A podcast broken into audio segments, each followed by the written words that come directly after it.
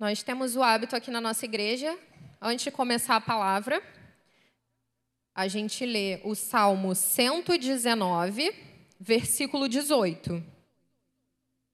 E a gente faz isso juntos.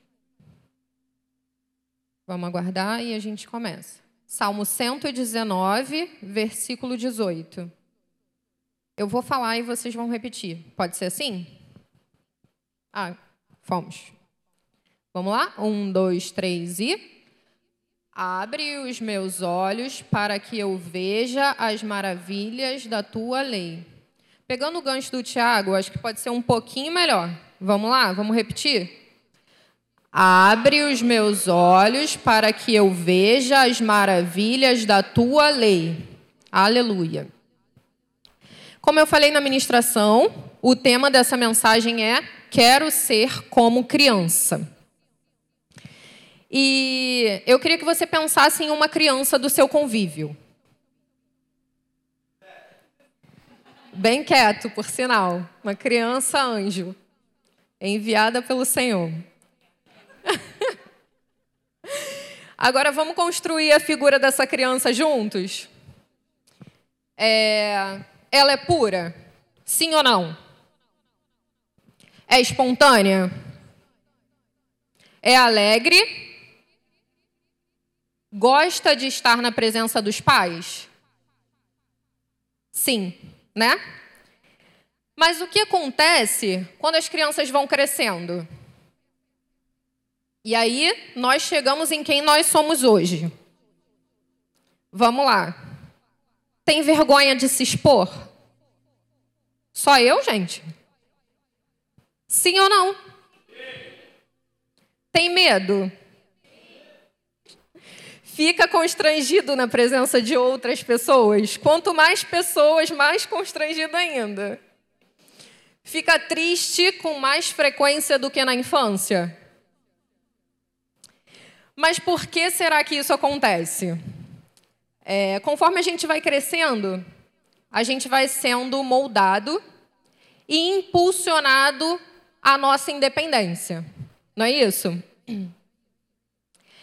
A independência é a única coisa que a gente enxerga durante boa parte da nossa vida.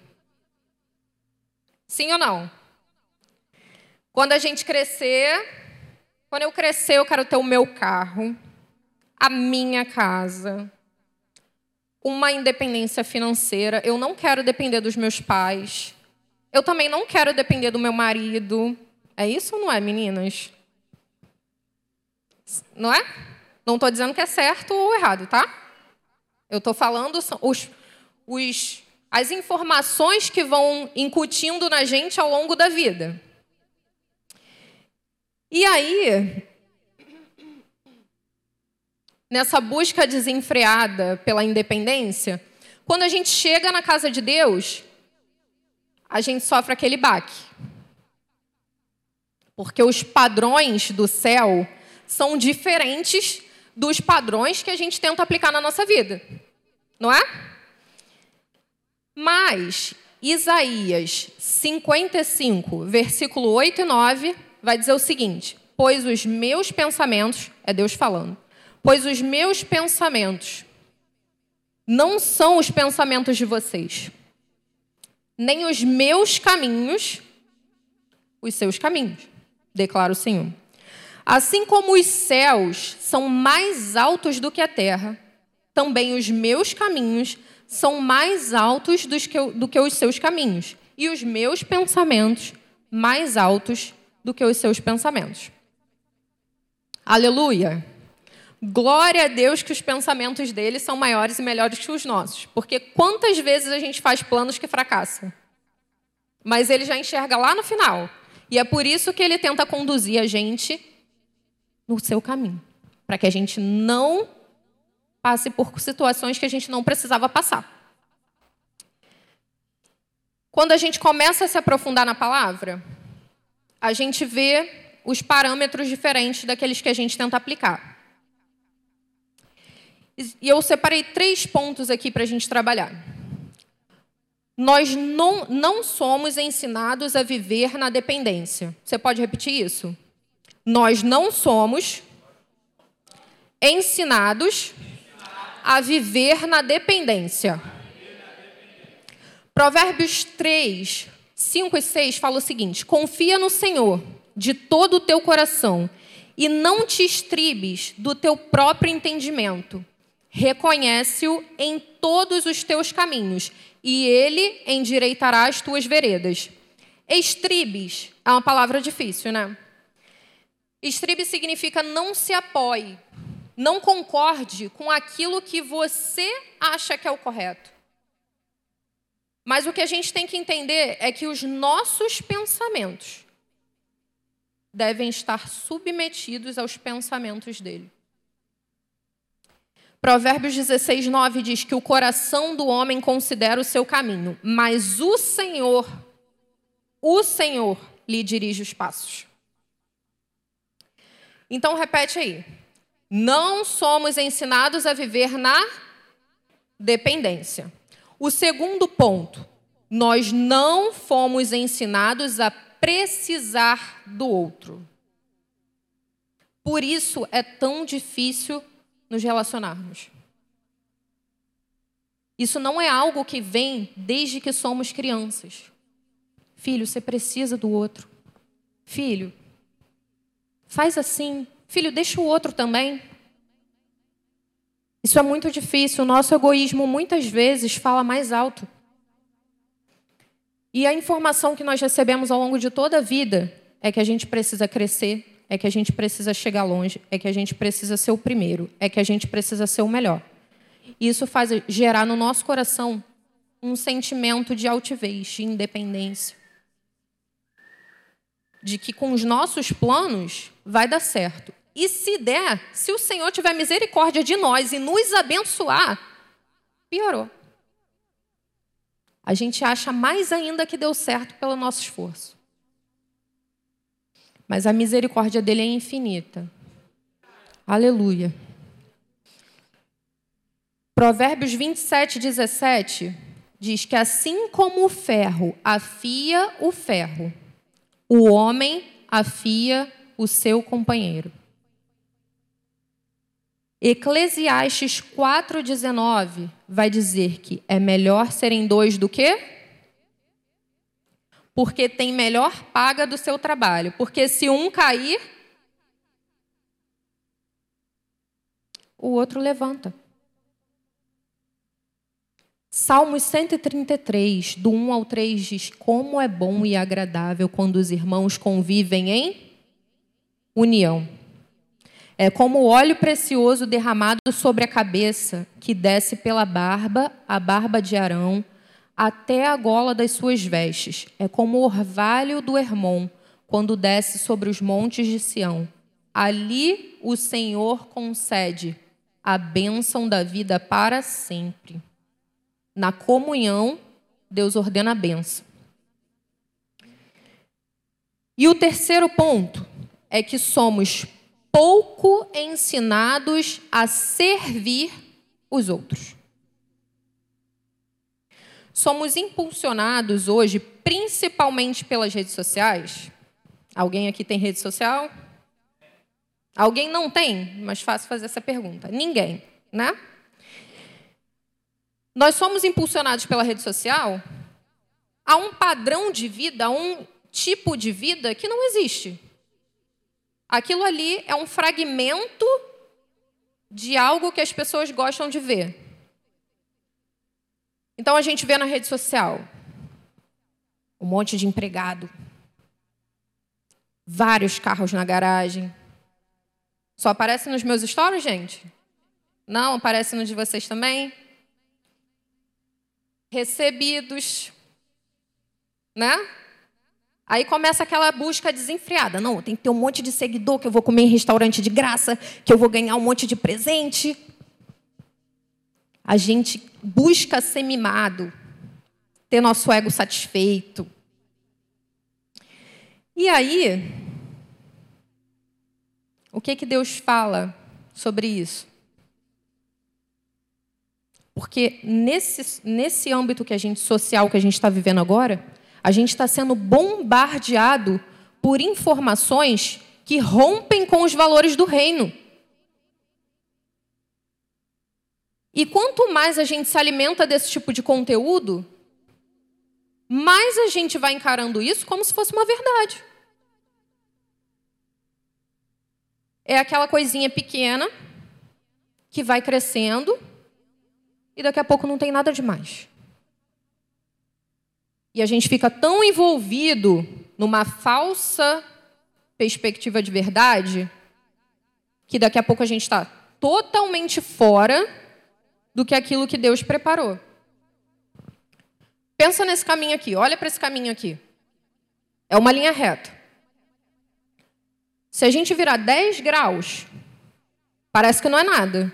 Durante um tempo a gente vai permanecer no caminho. Mas vai chegar uma hora que 10 graus faz muita diferença. A gente já está bem longe do caminho que a gente deveria estar. O nada a ver começa assim. Parece uma sementinha. Ela tem até a cara da verdade, mas ela não é a verdade. E não são os valores que Deus estabeleceu para nós como cristãos. Marcos 10, 42 ao 45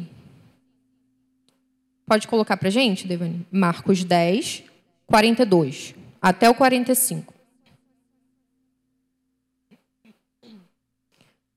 Jesus os chamou e disse: Vocês sabem que aqueles que são considerados governantes das nações as dominam, e as pessoas importantes exercem poder sobre elas. Não será assim entre vocês.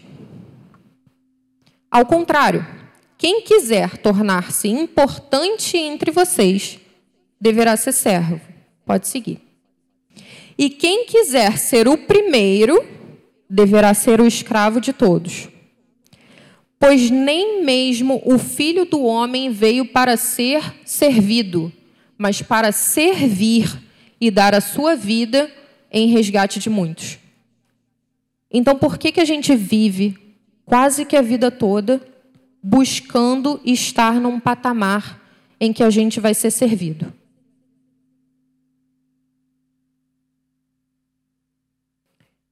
Lucas 22, 27 diz: Pois quem é maior, o que está à mesa ou o que serve? Não é o que está à mesa?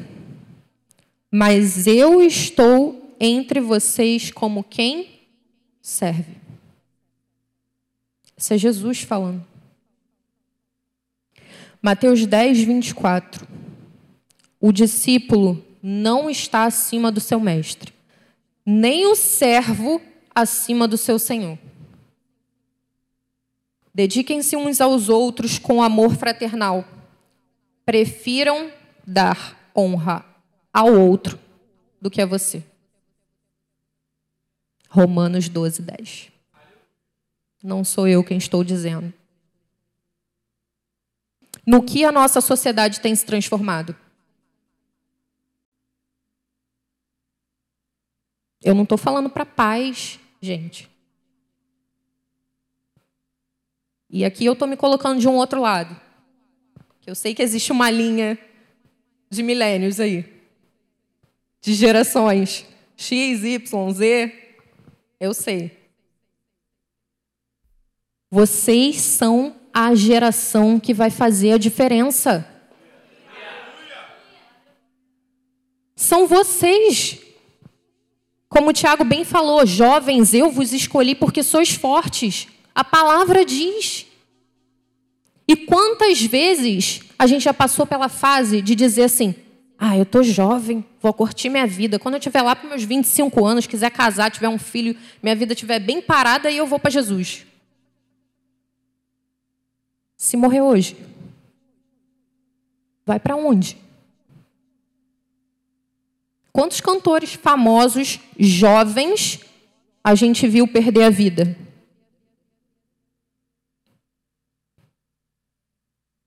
Não é para amanhã. Jesus está voltando. E vamos que eu ainda vou começar a pregar.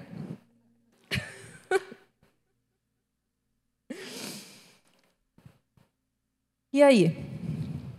Não podemos nos conformar com o que nós vemos. Porque quanto mais consumimos, mais parece normal. É normal curtir uma foto de uma menina quase nua. É normal postar a minha própria foto quase nua. É normal querer receber elogios na internet para satisfazer o ego, a carne. Vaidade. Satisfazer a própria carne não condiz com o que Deus reservou para nós. Conversar com alguém escondido do namorado é só uma conversa, tem nada demais.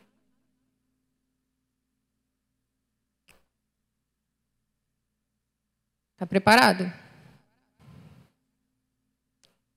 É normal mandar aquela foto assim, sabe? Começa com N, termina com S.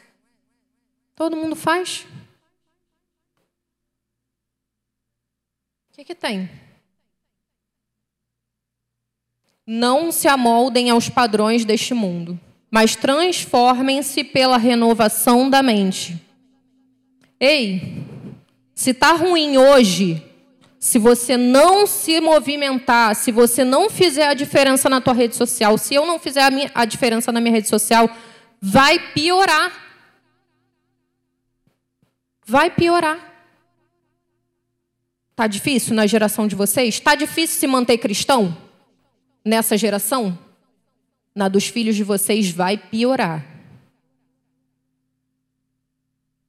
Se nós não acordarmos para a vida e entender que Deus nos chamou porque somos jovens para fazer a diferença nessa nação e é para agora, vai piorar. Porque é com o nosso tempo livre, mais o de vocês, solteiros, disponíveis. É com esse perfil que Deus conta para o Evangelho. Porque quando casar, tiver um filho, e eu digo isso por mim, quantas vezes eu queria estar aqui e eu não consigo? Quantas vezes eu queria encher mais a agenda para estar mais junto com vocês, para ter mais passeios, para ter mais atividades, e eu não consigo.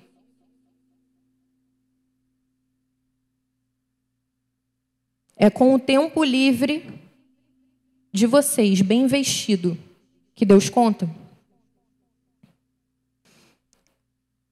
O mundo se baseia na meritocracia, na hierarquia, no destaque, no reconhecimento social. Isso não começou agora. E eu queria convidar você a assistir um vídeo. Ele está baseado em Mateus 18. Quando Jesus está com os discípulos.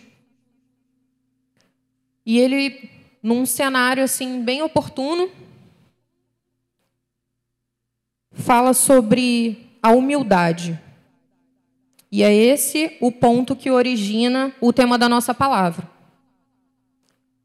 Quando tiver no ponto, pode soltar,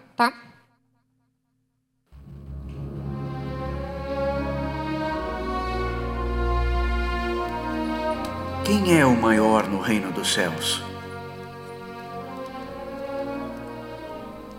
Em verdade vos digo que se não vos converterdes,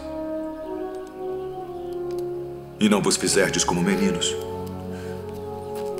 de modo algum entrareis no reino dos céus.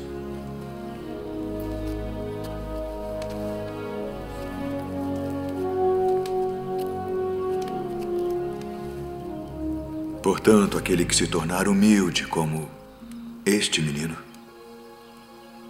esse é o maior no reino dos céus.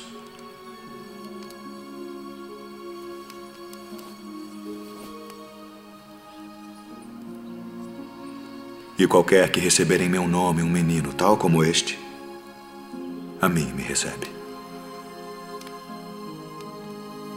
Mestre, vimos um que em teu nome expulsava demônios, o qual não nos segue. E nós lhe o proibimos porque não nos segue. Não lhe o proibais, porque ninguém há que faça milagre em meu nome e possa logo falar mal de mim. Porque quem não é contra nós é por nós.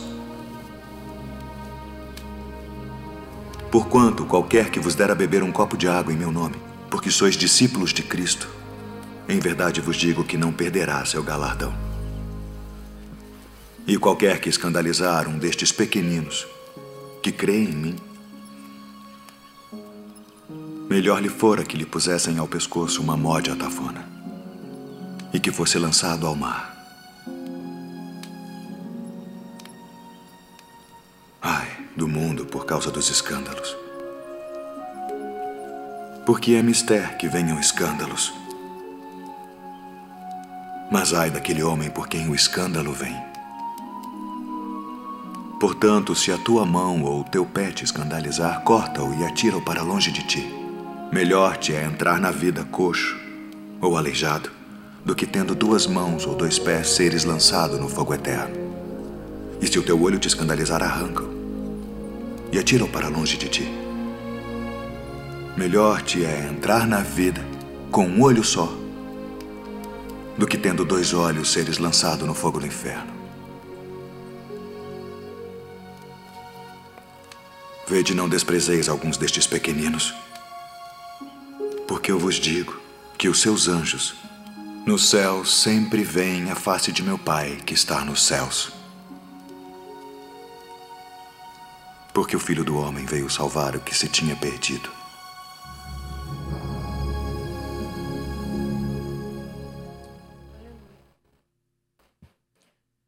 Mateus 18, 3, 4, que é esse, essa cena. Jesus diz que eu lhes asseguro que a não ser que vocês se convertam e se tornem como crianças, jamais, jamais entrarão no reino dos céus. Portanto, quem se faz humilde como uma criança, este é o maior do reino dos céus. A criança ela não se baseia no mérito. Se você der um presente para uma criança, se você pegar uma bola, estender na direção do José, ele vai vir correndo, pega a bola, não vai falar nem obrigado. Crianças são mestres em receber. Mas quando é com a gente, o que, que acontece? Se um amigo chega para você com um presente, Aí ele chega para te dar um presente. Não é teu aniversário, tá? Aí ele chega com um presente. Quais são as possíveis respostas? Nem precisava? Que isso, nem é meu aniversário. Poxa, nem comprei nada para você. Né? Não é assim? A gente não sabe receber. Criança nos ensina nos ensina a receber. E quando não tem um motivo específico, no, no, nosso aniversário a gente não faz isso. Por quê? Porque a gente subentende que no nosso aniversário a gente merece um presente. É ou não é? Principalmente quando não é com o pai. Pensa. Poxa, pai, vai me dar aquele tênis não? Aquele iPhone 14 Pro Max. É ou não é? Poxa, me comportei tão bem, tirei nota boa na escola. Sou um ótimo filho, fala aí. Eu faço isso com a minha mãe até hoje. Antes do José nascer, eu ainda ganhava presente das crianças. Era uma barganha, mas saía. Porque a gente entende a gente baseia os nossos pensamentos no mérito. Mas as crianças não. E a gente faz a mesma coisa com a graça de Deus. A graça é aquele presente no dia do nada. É aquele presente que você não fez por merecer, mas aquele amigo chegou e falou assim: toma aqui. A graça é aquele presente naquele dia que você está muito mal e recebe um chocolate, sabe? Aquele dia que você está de TPM e vem alguém te dar um bombom. É a graça.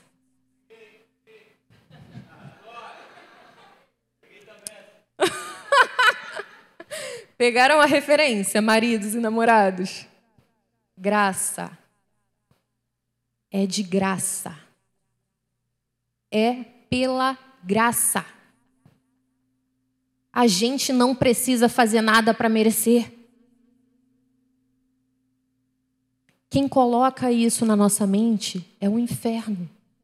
Ao longo da nossa vida, os padrões que a gente estabeleceu como certo ao longo da vida, a gente quer enquadrar Deus nisso. Ao invés de colocar os nossos planos dentro do dele, a gente quer colocar Deus dentro da nossa limitação, dentro dos nossos planos. E se a gente recebeu de graça, é de graça que a gente dá não é para reter, é para compartilhar. É um presente que não é só a gente que vai receber. E como, a, como, como uma criança, a gente não pode ser egoísta. A gente tem que compartilhar. É um presente para todos. Mas muitas vezes a gente recebe, a gente é alimentado e a gente tem vergonha de falar com quem está do nosso lado. A gente tem vergonha de fazer diferença na nossa rede social. A gente tem vergonha de fazer diferença na nossa escola. Jesus fala: ide por todo mundo, pregai o evangelho a toda criatura. A gente não, não consegue colocar um versículo no story? Por vergonha? Ele ainda foi maneiro. Com o avanço da tecnologia, a gente consegue ir sem ir. A gente consegue ir sentado, gente. Onde que a gente já viu isso? Os discípulos antigamente percorriam dias para chegar nas cidades. Hoje a gente consegue chegar na Itália, na Índia. A nossa transmissão chega na Índia. É o segundo país que mais consome conteúdo da nossa igreja é a Índia. Rodrigo já foi na Índia pregar? Não.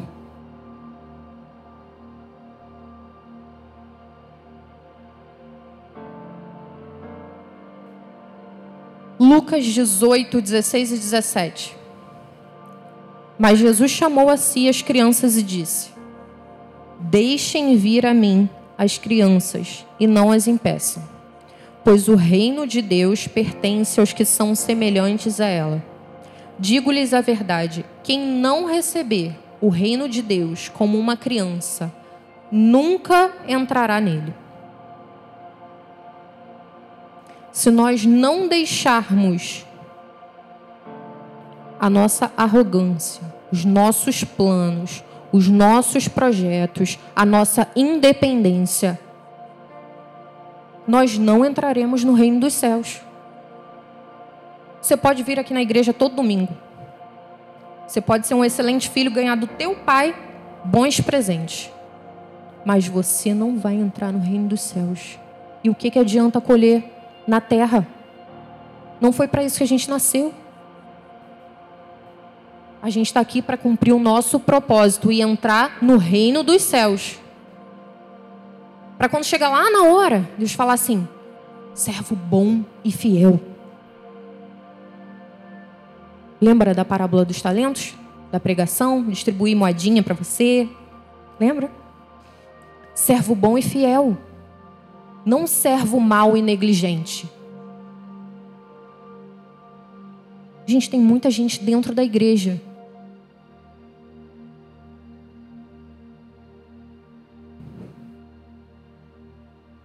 Tem muita gente dentro da igreja incrédula.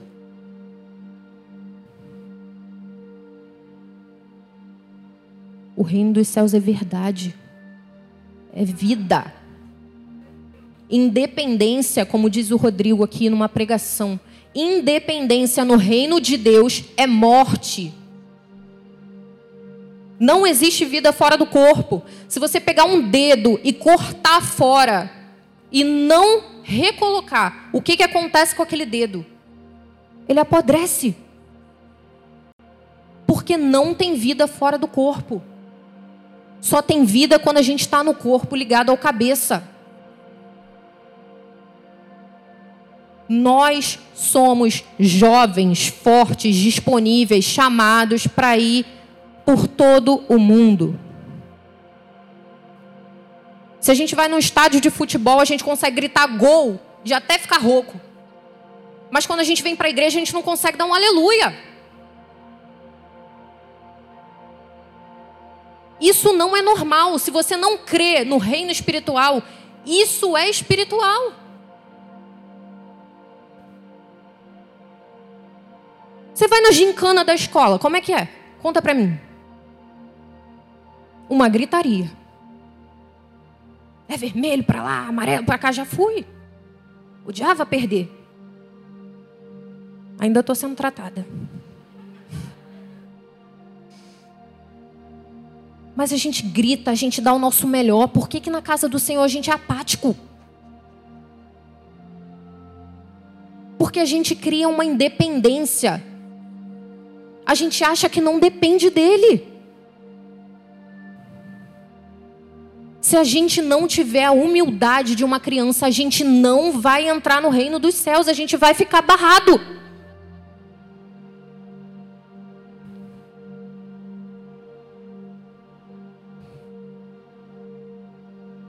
Tiago 4,6 diz que Deus resiste aos soberbos, mas dá graça aos humildes. Graça.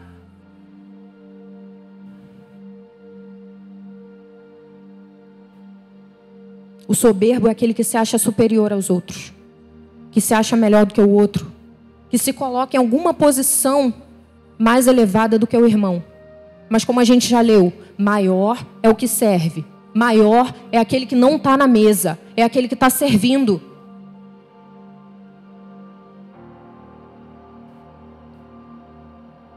Crianças não são ressentidas amam estar na presença dos pais. Você entende a relação? Você ama estar na presença do seu pai? E do seu pai?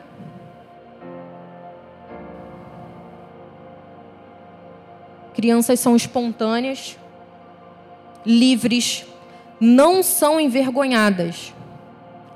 São alegres, dançam, cantam, se expressam.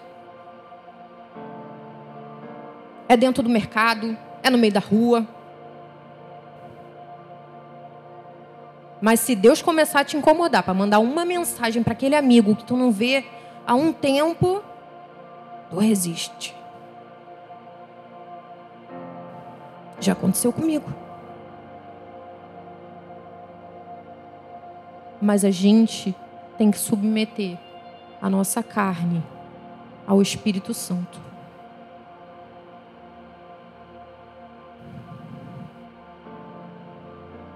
Crianças são honestas. Você tem sido honesto com você mesmo, com Deus? Porque muitas vezes a gente cumpre protocolos como se Deus não soubesse o que está dentro do nosso coração. Mas se foi Ele quem nos criou, teu pai conhece teu olhar? Conhece ou não conhece? Sua mãe olhar para você, fala assim, Júlia, o que está acontecendo? Nada. Está acontecendo sim. Você está com uma cara assim, assim, assado, não é? É ou não é?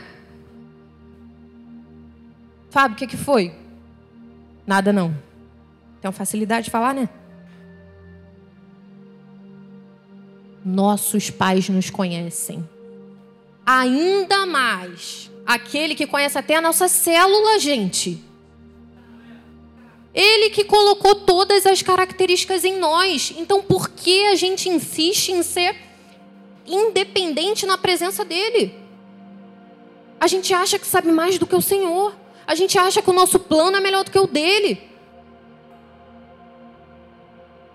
Ele está vendo até lá no final da história. A gente só está vendo até o meio. Mas a gente acha que o nosso plano é melhor.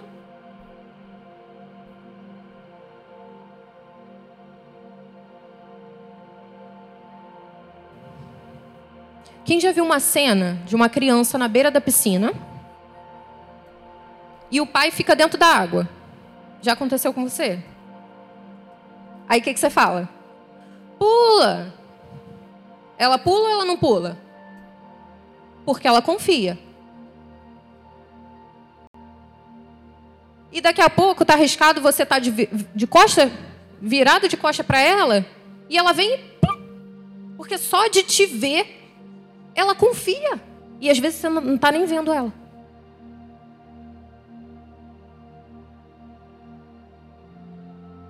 Confiar inteiramente é se entregar na certeza de que pode não ter chão, mas Deus está lá e Ele vai te segurar.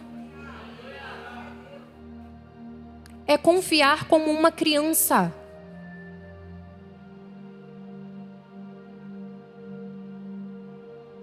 Não é confiar desconfiando. Não é dar o passo porque tem certeza que tem uma escada ali. Não, é dar o passo sem ter certeza que há um degrau. Muito menos que vai ter o próximo.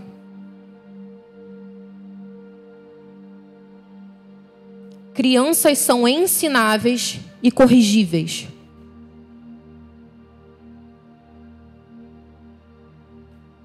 Você tem permitido ser corrigido pelo Senhor? Ou quando Ele dá aquele puxão de orelha, você corre? Porque ninguém é perfeito. Até o final da nossa vida a gente vai ser corrigido. Porque a santificação é um processo. É ou não é? Existe alguém que está nível master, nível Jesus é para a vida toda. É ser moldado, ensinado, corrigido, corrigido de novo. Quantas vezes a gente tem que falar para uma criança que ela não vai fazer isso? Não faz. Ela vai lá e faz. Não faz. Ela vai lá e faz. Olha, o José tem testado a nossa paciência nessa semana num nível máximo. Mas se ele se machuca, parece que vira uma chave. E eu esqueço toda a irritação que eu tava dele. Não, meu filho, vem aqui. Ai, meu Deus, machucou. Minha mãe, mamãe vai dar um beijinho para sarar. Pais são assim com filhos.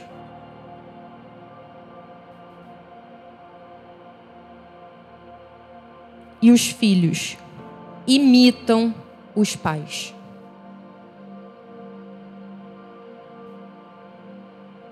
Sejam meus imitadores como eu sou de Cristo. Diz a palavra. Mas Camila, a gente ouve o tempo todo que é preciso ser um cristão maduro. Agora você vem com essa de que a gente tem que ser como uma criança. Nossa mente precisa ser madura Precisamos ser cristãos maduros, mas com o coração de uma criança. Amém?